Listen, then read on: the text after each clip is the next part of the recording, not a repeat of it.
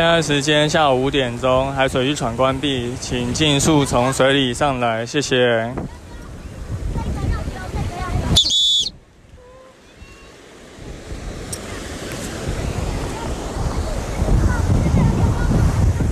Hello，大家好，你现在收听的是《救生日常》，我是焦哥。《救生日常》是荷兰游泳教育品牌像一条鱼的 Podcast 节目，我们会在节目中分享职场的工作趣事。也会分析每周的溺水事件，以及最重要的推广正确的水域安全观念与水中自救技巧。又来到我们的这一周的新闻报报啦！这一次新闻报报会跟上次不太一样，因为本人也是有在听我们那个百灵果那个教主的节目，那。马林国也是有在做所谓的一周的国际新闻大事嘛？那我觉得这一次我就参考了我们前辈的经验，所以这次就挑选了两则我觉得比较重要的新闻，跟大家比较有相关的，然后来做一些分析跟检讨。好，那我们就开始喽。好，第一则新闻是一名十岁的男童拉维拉，在我们七月三十一号的时候。在英国的海滩，跟他的家人去海边戏水。那因为他不小心被浪带出去了以后，就呈现了一个仰漂的姿势，在海上漂了一个小时，直到被救难队找到。那根据这个《每日邮报》的报道，他的父亲在发现这个他的儿子失踪以后啊，就马上就去跟我们的海岸警卫队做求援。那因为这个小男童啊，拉维拉，他有看过那个 BBC 的节目《海上救援》，那里面就只是说要漂浮求生，所以他就在这样子的大海中不断的漂浮，然后张开双手大声呼救，直到我们救难队找到这位小朋友。那事后救难队表示啊，这小朋友真的是非常厉害，因为一般人可能在这样子的一个情况下，可能是会非常紧张的，很难保持冷静。那没有想到这个小朋友竟然还可以遵循这个安全的建议。那如果他没有这样子做的话，那可能结果就会很严重。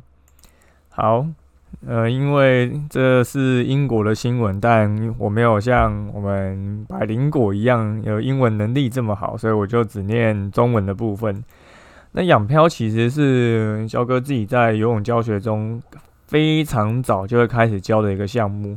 如果是一个以不会游泳的人来学游泳的话，我第一个会教他的就是韵律呼吸，再就是水母漂，然后下一个就是仰漂。那仰漂的话，基本上在我我在泳池教大概就是要六十秒，然后能跟我讲话，能回答我的问题才算是过关。那漂六十秒难吗？在游泳池有点难，就是要真的需要练习。那在海上漂是真的非常轻松哦，但你要漂一个小时，还是会需要有一定的程度才有办法做到。那至于养漂的技巧应该要怎么去执行呢？这件事情，呃，很难用嘴巴就说得通。所以我会把这个教学的内容放在记事栏上，就是大家有兴趣的话，可以再过去看，然后学习怎么做。那养漂这件事情，相对于水母漂，其实我会更重视，是因为一般人去海边玩，其实你不会带蛙镜去海边。那你做水母漂的时候，等于你的头是在水面下，第一个你必须不断的抬头起来换气，第二个。因为你没有带挖镜的情况下，等于你就是要闭眼睛做嘛，所以你上来的时候，你可能没有办法马上去做一个辨识方向、辨识方位，或是能不能看到有一些救难人员啊、冲浪客啊，或是其他可以抓的任何的浮具，可能也没有时间做大声呼救这个动作。所以我个人其实比较不推荐做水母漂，而是做仰漂，因为你在没有挖镜的情况下。你仰漂一样也是可以让头保持在水面上，而且你是看着上面，所以即便你有发现了一些可能渔船经过啊，附近有人划独木舟啊，有人在冲浪啊，这些都是你可以马上去做呼救的一个方式。而且你也知道你漂的流向是往哪一个地方漂。如果恰巧是已经有漂上岸的可能，那可能或许你的能力就可以让你自己游回岸上。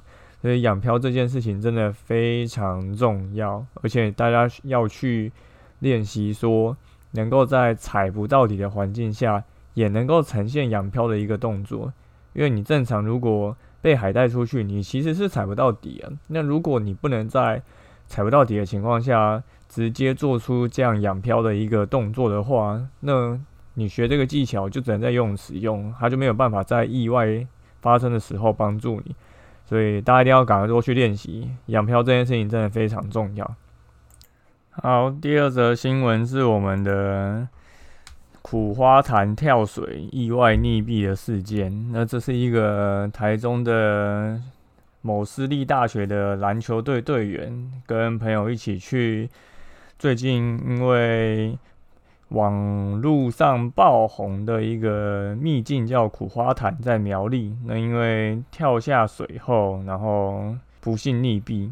那关于这一则新闻的细节，刚好有热心的网友知道交给我在录节目，所以他人刚好在现场，他提供了一个第一线的一个现身说法。那我这边帮大家转述一下。那他们是一群朋友。也是要去那个地方玩水，那他们那时候还在半山腰，看到了底下的苦花潭，其实已经有很多人在那边玩水跳水。那突然间，他们就发觉有一个人好像在溺水，因为他一直就是游不上来。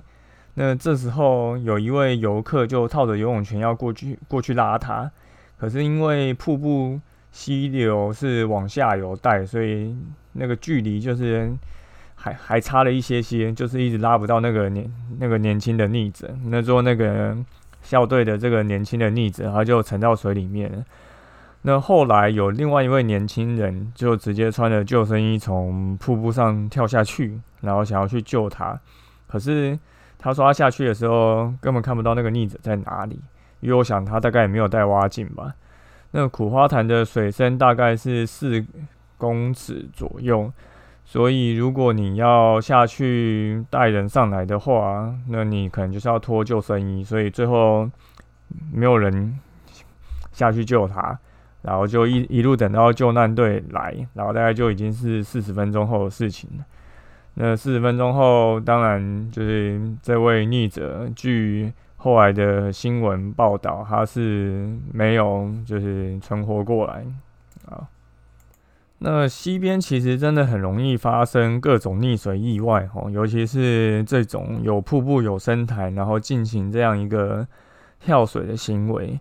那为什么呢？因为多数人其实去溪边玩，如果他不是跟专业的商业队去的话，那他可能不会带太多的装备，他可能没有防寒衣，他没有救生衣，他甚至没有溯溪鞋，他可能就穿个夹脚拖就去了，所以。这一位热心的网友也说，现场基本上九成以上的游客都穿多鞋，然后也没有带什么辅具之类的。那当有人发生意外的时候，根本没有办法做一个紧急救援的动作。那从瀑布上跳下来会有什么样的风险呢？因为瀑布像这个瀑布可能是十二米高，那他跳下来以后。这个瀑布往下的这一个水流，容易让这个深潭底下会产生一些暗流，甚至是翻滚流。那什么是翻滚流呢？翻滚流就是当一个水流从高处流下来以后，它会夹带着空气一起卷入水中。所以卷卷入水中这样的一个情况下，当这个高低的落差足够，它就会形成一种类似洗衣机流的翻滚。所以它这个流会让它没有办法从这个瀑布的底下游出去，它就会一直往回带，一直往回带，一直往回带，然后就是像洗衣机一样在那边打转。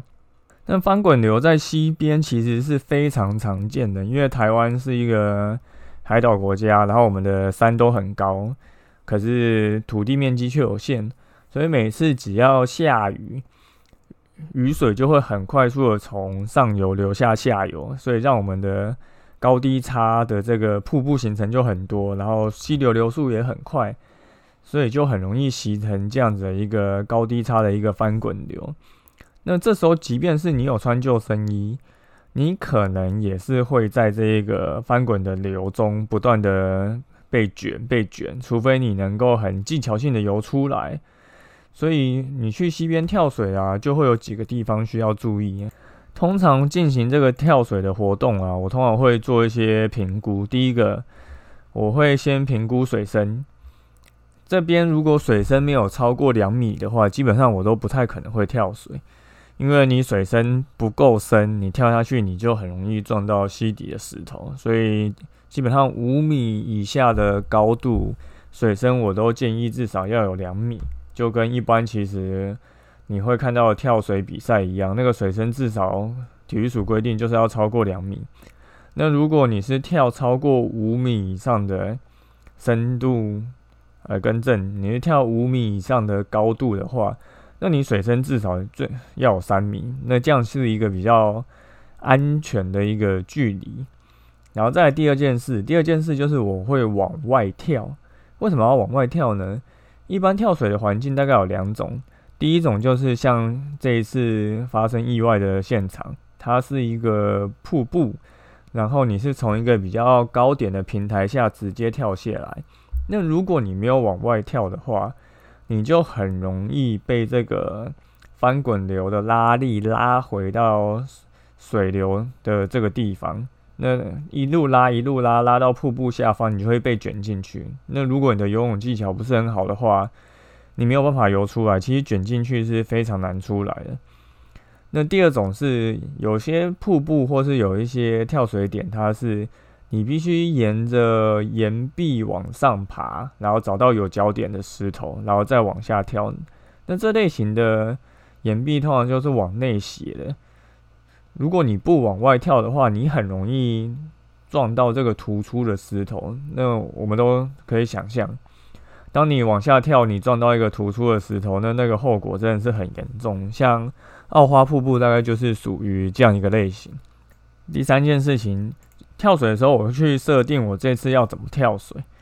最基本的就是我会建议大家就是用打桩式入水。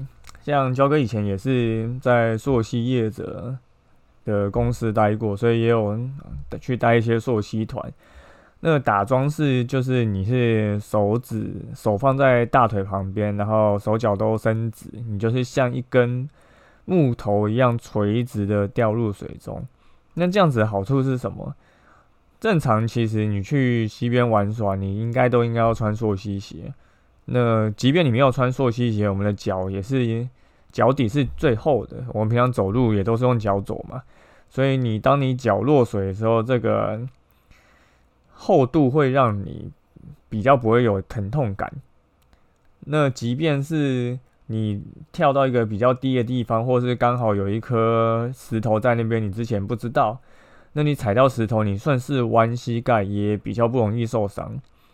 那如果你是可能面部落水或者是背部落水，你都有可能会撞伤你的脊髓，或者是撞伤你的脸，因为一个水的冲击力道是很大的，尤其你是从一个比较有高度的地方跳下来。那落水的方式就是大家要自己去斟酌，你自己是不是。会用一些比较浮夸的方式落水。那如果你不会这些技巧的话，纯粹跳水的享乐其实就已经很有趣了。再来第四个，我们落水以后就是要想办法回到水面嘛。但如果你是一个不善泳者，什么叫不善泳者呢？不是不会游泳的哦，是会游泳，然后你没有办法在踩不到底的地方撑个五分钟的这一种，我都称为不善泳者。对，请直接穿上救生衣跳水，这样风险是最低的。至少这个你跳下去以后，救生衣会带着你浮上来。那如果你是觉得自己游泳能力 OK，你没有穿救生衣，那你跳下水之后你要怎么上来？最简单的就是双脚往下踢蛙脚，然后双手往下推水，用力滑。那其实多做几次，我们就可以回到水面了，因为你从不同的高度跳下水，你下去水的深度其实是有限的，所以没有在什么特殊状况下这样做都是可以做到的。那我们刚刚前面有提到啊，即便其实穿着救生衣，你还是有可能会落入这个翻滚流中。那为什么还要穿救生衣呢？网络上其实就有一派说法说，不要穿救生衣，因为不要穿救生衣比较安全。因为正常你如果落入翻滚流的这个情况下，你的解法应该要怎么去做？你必须潜到池底。然后平潜出来，什么叫潜到池底平潜出来呢？因为我们的翻滚流是一个有高度差的水流，落入溪中的时候，夹带空气形成一个翻滚的一个状况。那溪的底部其实是比较不会有这个翻滚的水流，就像你贴近池底游泳的速度会比你在水中间游的速度来得快，因为水阻小。所以你要做的脱离方方法就是，你必须潜到这个溪底，然后平潜出来。那就会有一派说法说，那你穿救生衣，你要怎么潜到溪底？所以你根本就没有办法穿着救生衣潜到溪底出来。那干脆不要穿。那焦哥其实对于这样的说法，抱持着 怀疑的态度啦。我建议大部分的人，你都还是穿救生衣。那为什么会这样建议呢？是因为我相信多数的人，在你落入这个翻滚流的时候，你没有挖进的情况下，你还要想办法潜到池底，然后平潜游出这个翻滚流的一个范围。这件事情，我相信多数人都做不到了。第一个，你不知道这个溪底到底有多深吗？有可能是三公尺，诶，也有可能是五公尺啊。有多少人能能能够游到五公尺的溪底？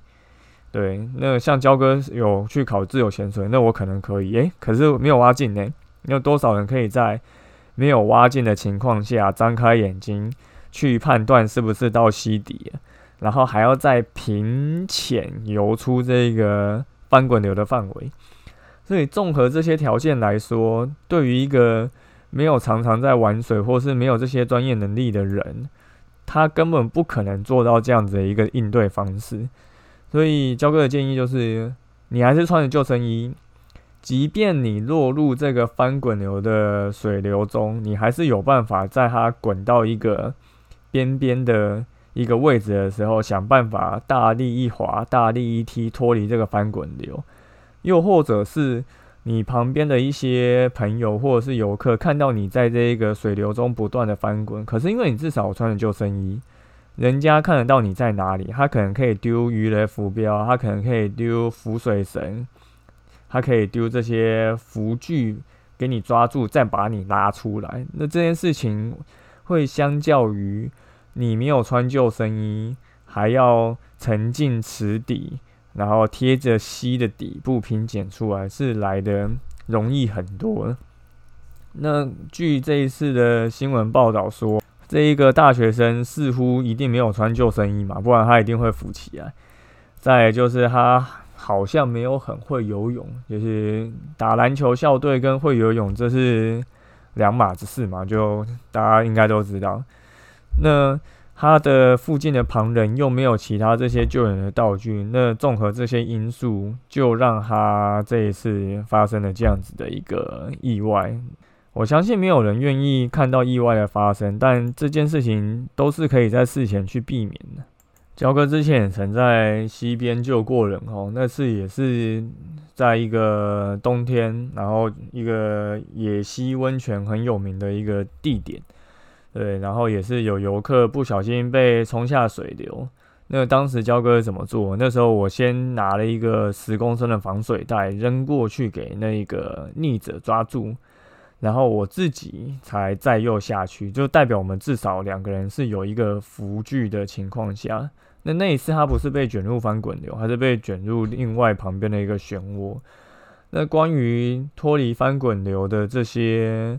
做法要怎么实际好去操作？那焦哥也会把这个具体的操作方式，之前也有写过一篇文章，那我会再放在底下资讯栏，就拜托大家一定要去看，因为我们现在夏天其实还有一段时间，现在才八月底而已。那依据台湾的，就是气候来看的话，大概到十月都还算偏热。